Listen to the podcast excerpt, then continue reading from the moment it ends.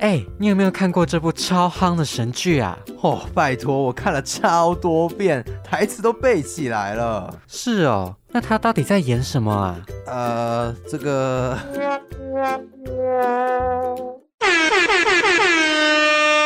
广大剧迷朋友注意喽！还在为戏剧中复杂的含义感到不飒飒吗？还是追剧完想大聊特聊呢？加入当我们聚在一起，让小抓、小马陪你追剧、聊剧、聊人生。欢迎来到《当我们聚在一起》第八集，我是小马，我是小抓。在节目一开始呢，我们要再来开箱一下 Apple Podcast 的最新留言。对我们。这次又有新的一则留言，那留言的人呢叫做金黄丽丽，她的标题写说恋爱了，然后内文他是写说推推推，两个主持人的声音好好听，来宾也都很有趣，爱剧人士都来听，谢谢丽丽，金黄丽丽，好像知道是谁，能不一样，因为它是金黄丽丽，哦，金黄加持过。对，没错，就是总之，假如大家听完我们节目有什么想法，或者是想要跟我们分享你的心得的话呢，都欢迎可以去 Apple Podcast 或是各大平台跟我们留言哦。那当然，我们也有 IG 粉丝专业，叫什么呢？没错，我们的 IG 粉砖叫做 Drama，然后一横 Together 就是我们的官方粉砖。大家想要知道更多关于我们 Podcast 的内容啊，或是想要看什么主题，都欢迎在粉砖或是 Apple Podcast 或是其他 Podcast 平台跟我们留言互动哦，多多留言啦，谢谢大家。好，那就进到我们今天的主题。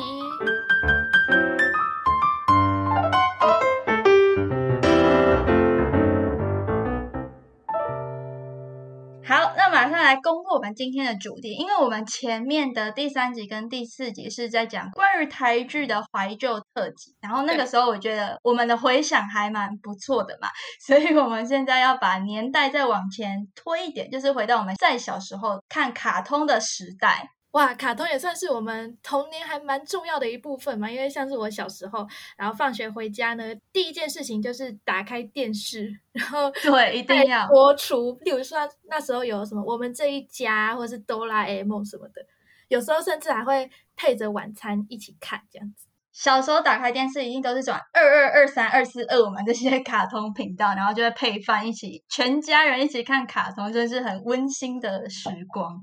对，那我们今天要介绍的卡通，哇，清单超多的，对，而且分享不完。发现我们小时候看过其实超级多卡通的，哎，对，而且我们是完全不挑食的看卡通，像是 欧美卡通我们看，然后日本卡通我们看，然后甚至是台湾自己创作的卡通我们都看。对，而且其实卡通的题材超级多元的，有甚至魔法少女，或是一些职人系列，或是运动战斗这种。超多，我们今天都帮大家整理好了，所以大家今天就可以跟我们一起来回忆童年。那我们首先就从离我们最近的，就是我们台湾出产的国产卡通开始介绍起好了。那首先第一个呢是小马推荐的小太极，对，不知道大家有没有听过这个？呃，卡通就是我们台湾自己创作，叫做《小太极》。那它是一个在讲关于神话故事的一个卡通节目。那它是一个动画这样子的形式来分享一些，呃，像是女娲补天啊，或是牛郎织女。夸父追日这些的中国传统的神话，然后那时候我们家甚至还买了 DVD，然后就可以一集一集这样看，而且我就是会重刷，我真是超爱的。我觉得这样感觉是小时候的国文造诣会很高，因为小时候透过卡通就认识女娲补天，也太厉害了吧？对，而且我觉得它的画风非常的生动写实，就是大家可以上网搜寻图片，它那个画风真的很。真的不像很有中华文化的感觉，对，很有中华文化的感觉，而且它的主题曲超级好听的。我这次为了这个节目，然后我还特别去找资料，又重听这首歌。天哪，我那个一听到整个回忆，整个爆发。回忆涌现。那你要不要来唱一下它的主题曲？好，我相信这个片头曲一唱，大家一定就会想起来这个卡通是什么了。好，呃，酝酿一下。好，收到了，小太极，小太极，能分一合呀，能知是与非，能解万物迷。中华五千年历史最悠久，多少英雄人物，流传精彩故事。好，我就在唱前面一点点，后面还有非常的好听，大家可以去听，真的赞赞推推，非常有中国文化的感觉。对，他的歌词非常的洗脑，故事也很好看，寓教于乐。真的，如果大家想要让小朋友从小接触文学，或是了解一些关于中华文化一些东西，感觉这是很好的入门教材。没错，那就是我推荐的小太极啦。那接下来小抓要推荐的，一样也是充满这种中华文化风格，就是魔法阿妈。哦，这个也是很有名的一部作品。对，但我觉得这部可以堪称是我小时候的童年阴影。哎，就是我什么？我以前看这部电影是在出去玩的游览车上，然后他们好像固定都会放这部片。然后他故事是在说，就是有个小男孩，他好像是因为妈妈工作很忙吧，然后就被他妈妈放到他阿妈家。啊，阿妈因为阿妈就会比较是那种民俗风格的家里，所以好像好像带他去庙会还是什么，就是他们家附近会有三太子，好像还有什么牛舌、牛头马面。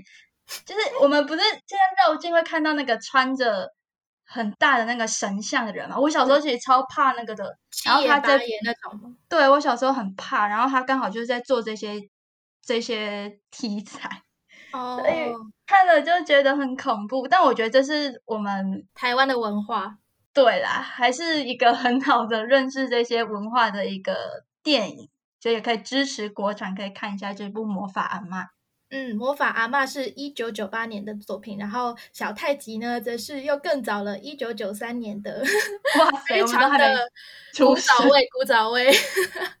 对，反正总之就是两部呃寓教于乐作品啊，一个是在讲中国神话故事，一个是台湾的庙宇文化，大家可以去看看，回味一下童年时光。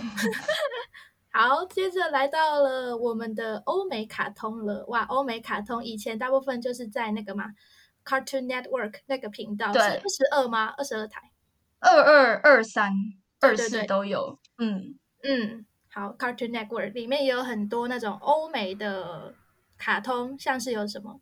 我们有分成几大类。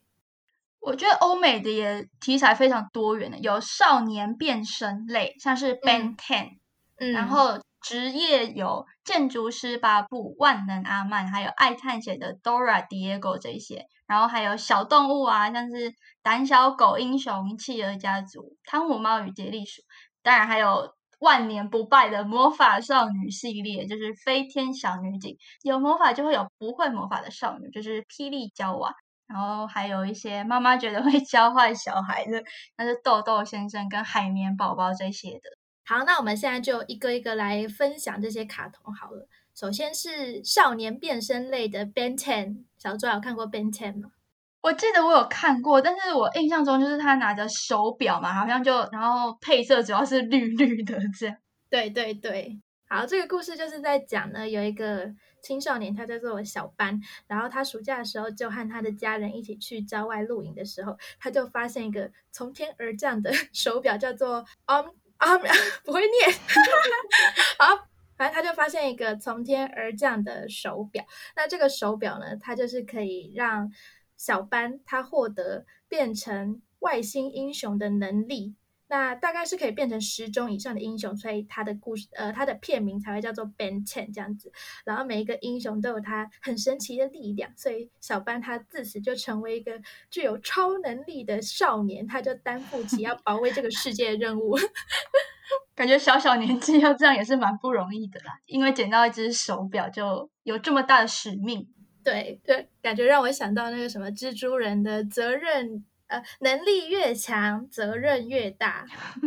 对，欧美真的很喜欢这种冒险的东西。对，然后我觉得这部作品让我很印象深刻的是它里面的那十几个外星英雄，嗯，因为像里面有什么火焰人呐、然后快闪之星、小骑兵等等等等十几个，而且我以前还去买了他们的就是周边商品，是那个小骑兵的模型玩具这样子。哦，他现在还在吗？现在不在了。我觉得可能是因为，就是因为我个哥哥的关系，所以我们可能就会比较会看这种少年类型的作品这样子。而且另外一点，我觉得很妙的是，他们里面的那些怪兽啊，嗯，其实就是有很多只都是由同一个人配音的，中配的部哎分，超酷，我觉得超强。所以他会变换各种不同音调、声调来对对，有可能角色。因为他每个角色的性格或是他的一些超能力都是不太一样的，所以我觉得超强的。他一个人要分饰多角。台湾配音员真是 respect。对，没错。好，那我们少年变身类大概介绍完之后，就来到我们的职业系列了。对的，职人系列也很多，像是第一个是建筑师八部，他的职业就是建筑师嘛，一个非常工人的概念。对，这个又是我更小的时候看的，然后里面蛮嗯印象深刻的，就是他会说什么“我们行不行？绝对没问题”之类的好这种。好正能量哦。对，就是他们每次八部可能要出任务之前，就会有一台什么推土机啊，或者那种的车子就开过来问他说：“我们到底行不行呢？”然后 那八部就会说：“绝对没问题。” 正能量先生的感对觉。真的非常阳光的男生。他的画风有点像乐高，诶，黄黄的，对，是？吗？对对对，看图片是还蛮像的。嗯，而且我觉得这个会勾起非常多小朋友的一种建筑梦，你知道吗？就是哦，可能会想啊，我想要自己盖一栋房子，然后是什么，我想要跟着巴布一起去修理东西，就是 哎，其实卡通真的会影响小朋友，很多小时候看过卡通都会成为小时候梦想未来想要成为的样子。哎，等一下会聊到更多，像是日本的动画也超多的。对。好，那跟建筑师巴布很像的，还有另外一部作品是什么呢？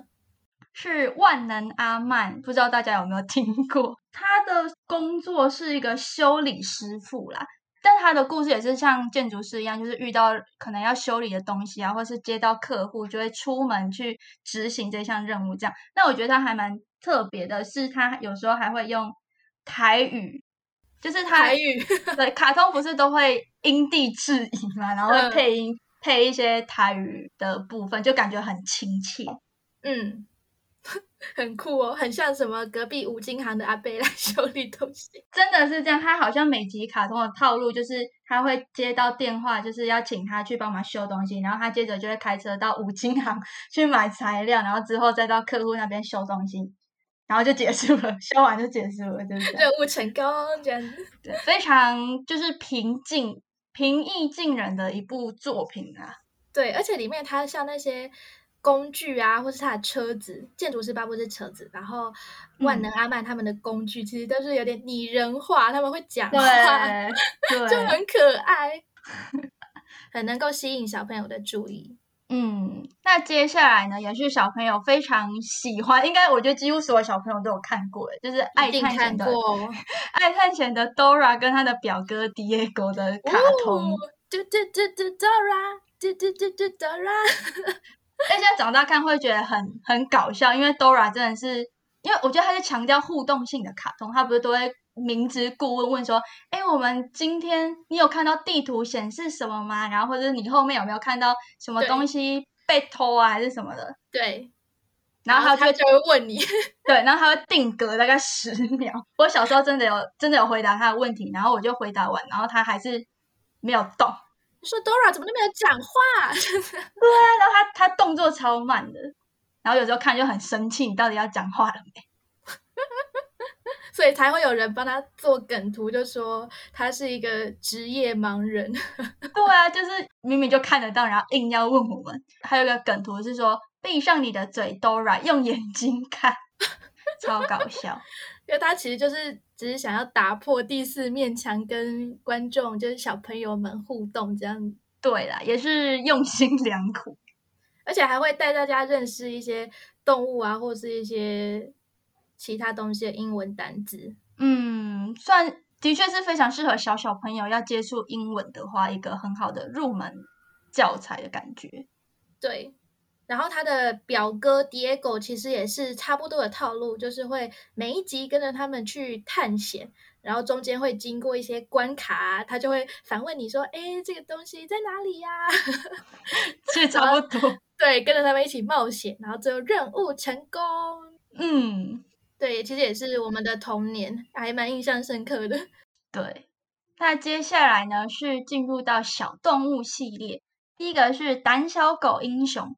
我记得我小时候看这一部也觉得是 另一个童年阴影，因为它是走了一些那种鬼神嘛，有一就是蛮恐怖的故事内容的，因为他们。就是这个故事它本身存在的那个，就他们那个小镇啊，就是会常常出现一些奇怪的现象啊，或是一些恐怖的东西，所以其实就是会蛮吓到小时候的我们。对，而且还是两个有点老夫妇啦，莫利尔跟奥提斯，然后他们住在美国的堪萨斯州一个相当偏僻、四处空旷的地方，而且这小镇就叫做。无名小镇，对，它叫做无名小镇，听起来就是就是没什么名。作者想要搞事的一个镇，对。然后他们就养了一只小狗，也就是我们的主角，它叫做英雄。但是其实呢，你像，你看它名字叫做英雄，但其实它非常的胆小。对，就是你想要它有什么，然后你就取名它这个名字，但其实它不具有这样的特质。但我觉得它它其实是蛮。有智慧的，因为他们不是每集都会遇到一些很恐怖的事情，但其实那只狗都想要帮助他们主人度过这个难关，它会就是模仿那个怪物的样子，然后结果反而吓到那两个夫妻，所以奥提斯就会骂他小笨狗。对啊，其实我觉得奥提斯也是吓到我的一个点，因为我觉得他很凶，然后小时候看的时候觉得好怕，怎么有这么凶的阿公？对。好啦，这就是我们童年阴影的胆小狗英雄。来点轻松的，下一部是《企鹅家族》。这部是用粘土做的诶。它故事内容是什么呀？这个故事它的背景是设定在南极洲。那它的主角呢是叫做拼骨这只企鹅。这个拼骨车跟他的家人跟他的好朋友，就是一只海豹拉 比，他们之间互动的故事。因为他说他们角色之间是用企鹅语 还有一些肢体动作来交谈的，而且在讲话的时候是没有字幕，这是他们这部卡通的一大特色哦。对，拼骨真的是超可爱的，而且我记得就是小时候会有它的那种周边，嗯，然后像什么铅笔盒啊，或者什么橡皮擦、铅书包什么的，对。然后大家都会很爱，甚至我高中还碰过 有同学还很爱拼谷。高中哎，对，高中他就很爱拼谷，可能是很爱气我这样。嗯，我觉得更好笑的是，就是刚刚不是讲到海豹吗？Robbie，然后我觉得那只海豹超可怕的，大家可以去搜寻图片，很可怕，很像晋级的巨人的巨人。会吓到我的那种，那也太可怕了。对，你看它的牙齿是很像人类的那种牙齿，哎，我觉得很可怕。它还胡须，哎，对，好恶哦。虽然是用粘土做，但是还是会吓到幼小的心灵，太太逼真的感觉。对，不过我觉得整部片就是用粘土做是一个看点，很厉害，感觉是用什么逐格动画这样子慢慢拍成的。它是一九八六年的卡通，而且那个时候，那个时候用粘土来制作卡通，感觉是一个一大工程，太厉害了。而且它有一百五十六集，天哪，太这部太经典了，太经典。但现在真的卡通好像都没有这几部了，几乎都好可惜。嗯，现在小朋友都不知道我们在讲什么，时代的眼泪，哎。好，那接下来这一部应该大家有印象，因为它最近也有推出电影版，就是《汤姆猫与杰利鼠》。对，这部故事情节大家应该蛮熟悉的，就杰利鼠每次都会做一些事惹汤姆猫生气，所以那只猫就一直追它，然后那只老鼠就会做各种陷阱啊，然后让猫一直抓不到。我当初看这个这一部卡通的时候也是很生气，我都觉得猫超可怜的。然后那只小老鼠真的超奸诈，一直一直追不到，一直追不到，然后那只猫就因此受受伤啊，或是掉到陷阱还是什么的。反正我就觉得汤姆猫超可怜。你是不是也没看过这部卡通？没有没有，我有看过，只是年代有点久远，所以我在回想。我就觉得他们每一集套路都很像，对，其实很多卡通每集套路都一样，但小朋友还是很爱看。因为小时候可能就觉得哇哈，猫咪被整的好好笑，很没有对同理心。那感觉欧美的小动物系列大概就是这样。对，如果大家有想到什么其他卡通的话呢，可以在留言区跟我们补充。没错，那接下来就要进入到魔法少女系列。那要介绍的就是《飞天小女警》啦，这部也是还蛮经典的欧美卡通，对，是三个可爱的小三个，他们是小精灵吗？三个可爱是他们是小女警，有超能力的小女警。对，因为其实这个故事它呃里面有一个角色叫做尤教授，你知道吗？嗯就是穿那个白袍的那个人，然后他得他要计划用糖、香料跟一切美好的味道制作出一个完美的小女孩，但是在制作的途中呢，他却不小心加入叫做化学物 X 这个的物质，结果呢，飞天小女警就诞生了，所以他们的身哇体才会跟一般人不同，就是有超能力。那这三个小女警是叫做花花泡泡毛毛，对，然后他们是要来保护他们那一座城市的，像是阻止一些银行抢案啊，或是火场救援，跟防止怪兽来破坏，魔人啾啾，都是他们这些小女警的工作，真的有够累的。对，他们的反派就是一只猴子，叫做魔人啾啾。猴子，对，他是猴子吧？对啊，猴子魔人啾啾，他就常常出来捣蛋的。而且这一部最经典的是它的结尾语吧，它就会说。一天又平安的过去了，感谢飞天小女警的努力。对，又守护他们这个城市。对，但是是飞天小女警里面，我最喜欢的是泡泡，就是蓝色那一只，为什么？因为我觉得它最可爱，而且我觉得它能变出泡泡，我觉得很梦幻。哎而且我以前看卡通也是不会，就是最喜欢角色也不是那个主角，哎，感觉就是他旁边的小人物比较入我的眼。哎，你怎么从小就开始培养一种就是配男二女二，个对，拥对啊护者，从看卡通就开始了。对，飞天小女警她有一个故事的主旨，就是她刚刚说她是为了保护他们那座城市嘛，但他们这一部剧的主旨是说，英雄不是绝对的善，坏蛋也不是绝对的恶，因为每个人都有好的本性，还有坏的本性，就是看你自己怎么选择。这样感觉是个寓教于乐的作品。哎，这个概念很先进哎，嗯，天哪！就是教小朋友一切事出都有因，这样。对啊，这个概念其实现在还在被强调，然后很多的戏剧或是电影其实也都还会围绕着这个概念来就做发想，好先进哦！天哪 那下一个感觉也是同样的概念耶。虽然我们刚刚是魔法少女嘛，然后现在是不会魔法的少女，要介绍的是霹雳娇娃，感觉跟飞天小女警有一点像，就是三个对女女生保生护这样的题材。对，那霹雳娇娃的故事内容就是由三个少女，分别叫珊珊、可可跟艾丽，她们组成一个 team 这样子，然后她们每集就会接受一些任务，然后要保护可能他们的学校或是他们的这个城镇。感觉跟飞天小女警超像，对，只是他们没有超能力，但是他们有很厉害的武器。他们是靠武打吗？还是什么？对，靠武打，然后可能也有一些他们总部会提供给他们武器。嗯，那你还记得他们每次被召唤是用什么方法去召唤他们去总部吗？忘记了，是电话亭吗？还是什么啊？不是，不是，那个是他们他他们的上层叫杰瑞，只要需要他们的嗯时候，他就会按一个按钮，然后他们就会从一个管道去通到他的办公室。你记得吗？你记得吗？我不记得，但是我觉得很像飞哥与小佛的情节。欧美的卡通都会互相串联，对啊，都透过管道通风报信的感觉。那会不会可能那个珊珊、可可、艾丽会跑错棚，可能 跑到跑到飞哥泰瑞？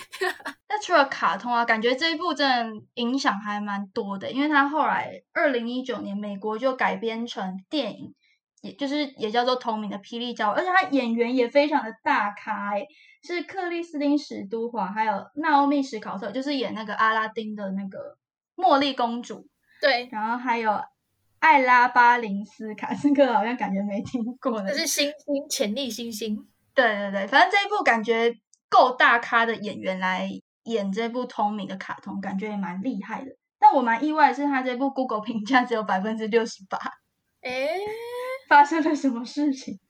可能会不会是有一些就真人版电影，通常都会比原作来的可能评价没有那么好。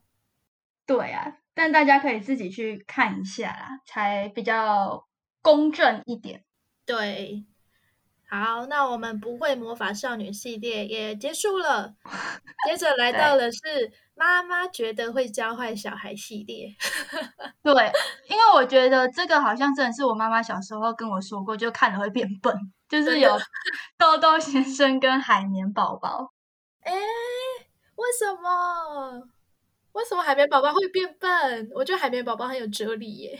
因为他每次都做一件很白痴的事啊。可是，可是，可是，我觉得有一些海绵宝宝片段还蛮能映照现在的一些时事或是状况。有时事哦。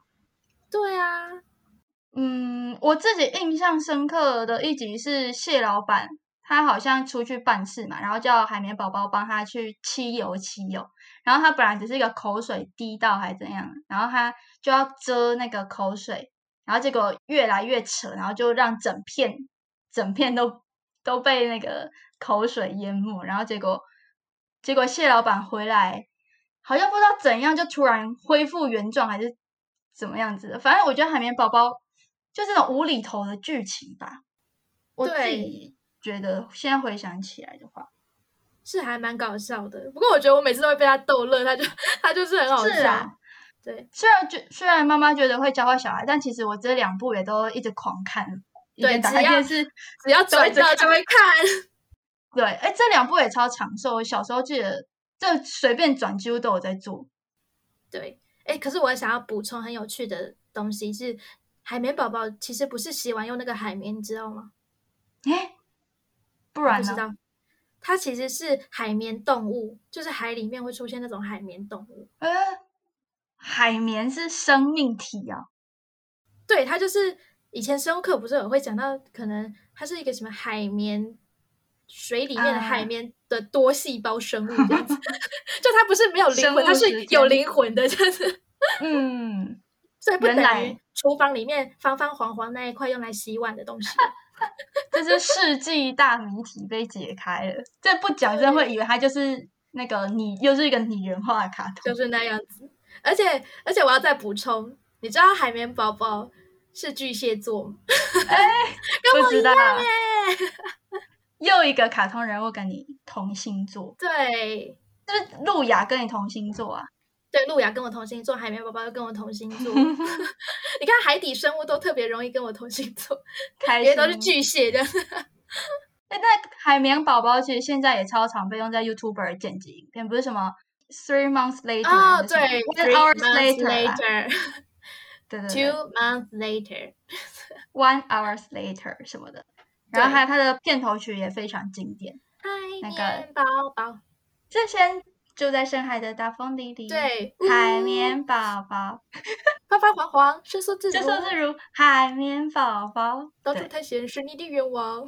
海绵宝宝，我办法整首唱完 但我觉得这一部也很酷，是它那个它有真人，然后跟卡通一起并在一起，不是有哦船对长、会把它拉上来什么的。对，哦，那个船长也有在片头出现呢。准备好了，对。孩子们，是的，船长，太小声喽，是的，船长，然后就呜，然后就开始唱，就在深海的大风里里里，海绵宝宝，对，哎，我觉得海绵宝宝另外一个笑点是章鱼哥跟海绵宝宝派大星的互动。对。哦，我觉得应该会教坏小孩，就是因为派大星太笨了啦，就是他很哦，他是呆萌呆萌的，对，但是他有时候会闯一点祸这样子。对啊，他就是一直闯祸，海绵宝宝很可怜。而且我觉得那个章鱼哥也很可怜，就是他的邻居哦，对，真的很爱闯祸。他每次都被搞得快要不能生活在比奇堡。他感觉也就是无端被扫到台风尾的感觉，就是海绵宝宝跟派大星还无事去惹他。对，哦，我觉得另外一个很好笑的是，《海绵宝宝》里面的一些片段有被拿来当做是隐喻台湾各个地区的一些特色。你有看过那个影片吗？没有哎、就是例如说，呃，假如比奇堡里面在刮风这样，然后就会被拿来隐喻成是新竹，因为风很大，然后他会他就把联想的。对，然后他就把每个片段这样拿来剪，然后真的可以凑出就是台湾的各个地区。太厉害了。所以我就觉得他很很能映照一些 现实的状况，嗯，某部分来说，那我们刚刚讲完是海绵宝宝，海绵宝宝之后，我们接下来要介绍也是很经典，就是飞哥与小佛。这个感觉对现在二十三台好像还有在重播，还有在播，呃嗯，很长寿。它有个 slogan，我觉得还蛮酷的，就是不要低估异想天开的力量，因为它是发明的原动力。这感觉可以给小朋友很多那种想成为发明家的愿望诶。这很像什么雄狮，想象力是你的超能力。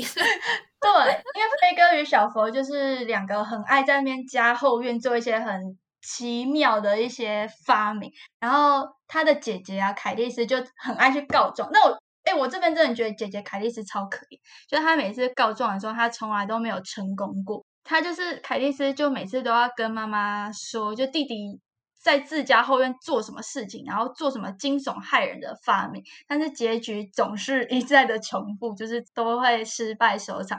然后这样就让他妈妈误以为凯蒂斯是一个有青少年妄想症的少女，感觉超莫须有的罪名。真的有啊，他妈妈可能已经被飞哥小佛施展的 奇特的魔法。对我每次想说会不会有一集卡通会例外，结果每一集屡试不爽，都会差一步，然后那个发明就会对差一步，那个发明就会消失。是他们怎么把它弄不见的？好像泰瑞就会不知道施什么，好像或是不小心按到那个杜芬舒斯他实验室的按钮，然后就会把那个发明炸掉吗刚好光波就会射到那个 他们的发明，然后就瞬间消失。天所以他！每次告状都没有成功，就是这样。那这样子，飞哥与小波他们家会不会被某一天可能炸掉？可好能哦，可怕会不会他们结局就是这样，被自己的发明给害惨了？啊，你刚刚有讲到泰瑞嘛，就是它是一只鸭嘴兽，对，我觉得它也是这部作品的灵魂。对，它是吉祥物了吧？就它本来是很无害的鸭嘴兽，就感觉呆呆笨笨的，没什么杀伤力。但是它然后一变成间谍还是特务的身份之后，就会突然认真，然后还站起来，对 然后透过那个管道，然后进到那个就是跟跟大他们大 boss 对说一下这一次的任务，然后就去执行任务这样。对，然 后他们的反派就是刚刚也有讲到的，是杜芬舒斯邪恶博士。我觉得那个博士也很可怜，他每次那个计谋都不会得逞。而且那个杜芬舒斯博士呢，他还有一个出场的 BGM，就是杜芬舒斯博士的邪恶起源。对，哎、而且他 YouTube 点阅率短短四秒，他就二十一万次，哇哦，大家大家是多想回味这一段。博士很红哦。而且他嗯在被那个鸭嘴兽泰瑞破坏计划之后，他就会说：“我恨你，鸭嘴兽泰瑞。对，然后每次都还是会被他利用。”对，就是反派角色的命运。嗨，但我有时候也会站在反派他的立场，因为觉得他们太可怜了啦，每次都被欺负。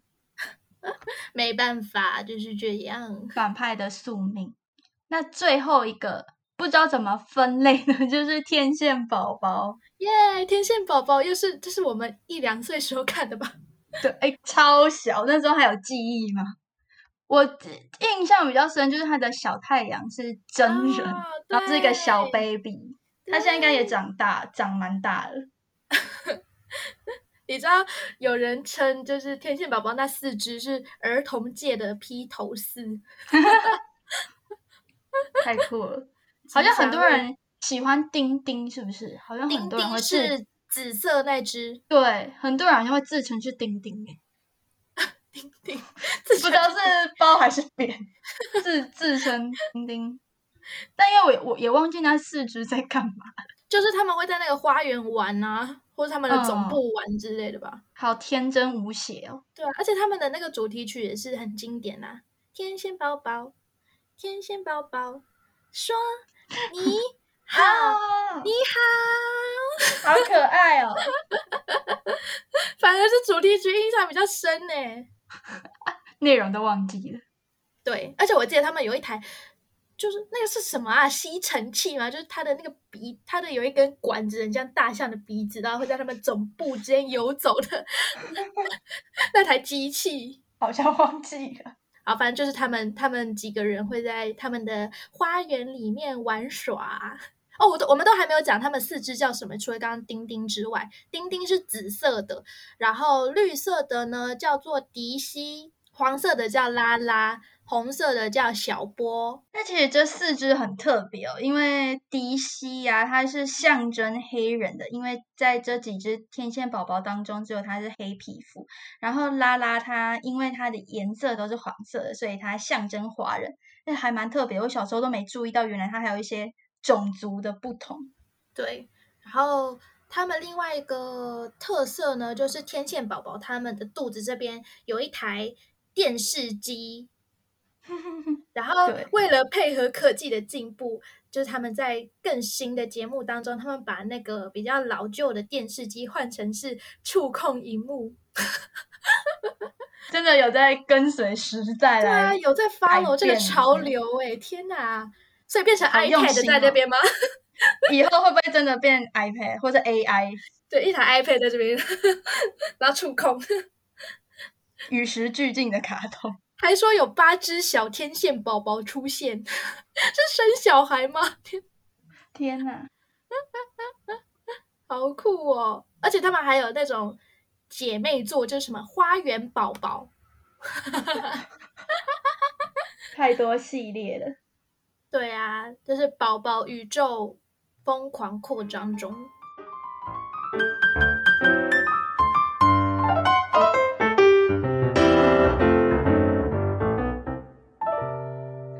我们刚刚聊国产卡通跟欧美卡通，我们就聊了非常多的题材，还有一些内容。而且我本来当初看，其实都没想到，原来卡通有富含一些想要教育小孩的内容。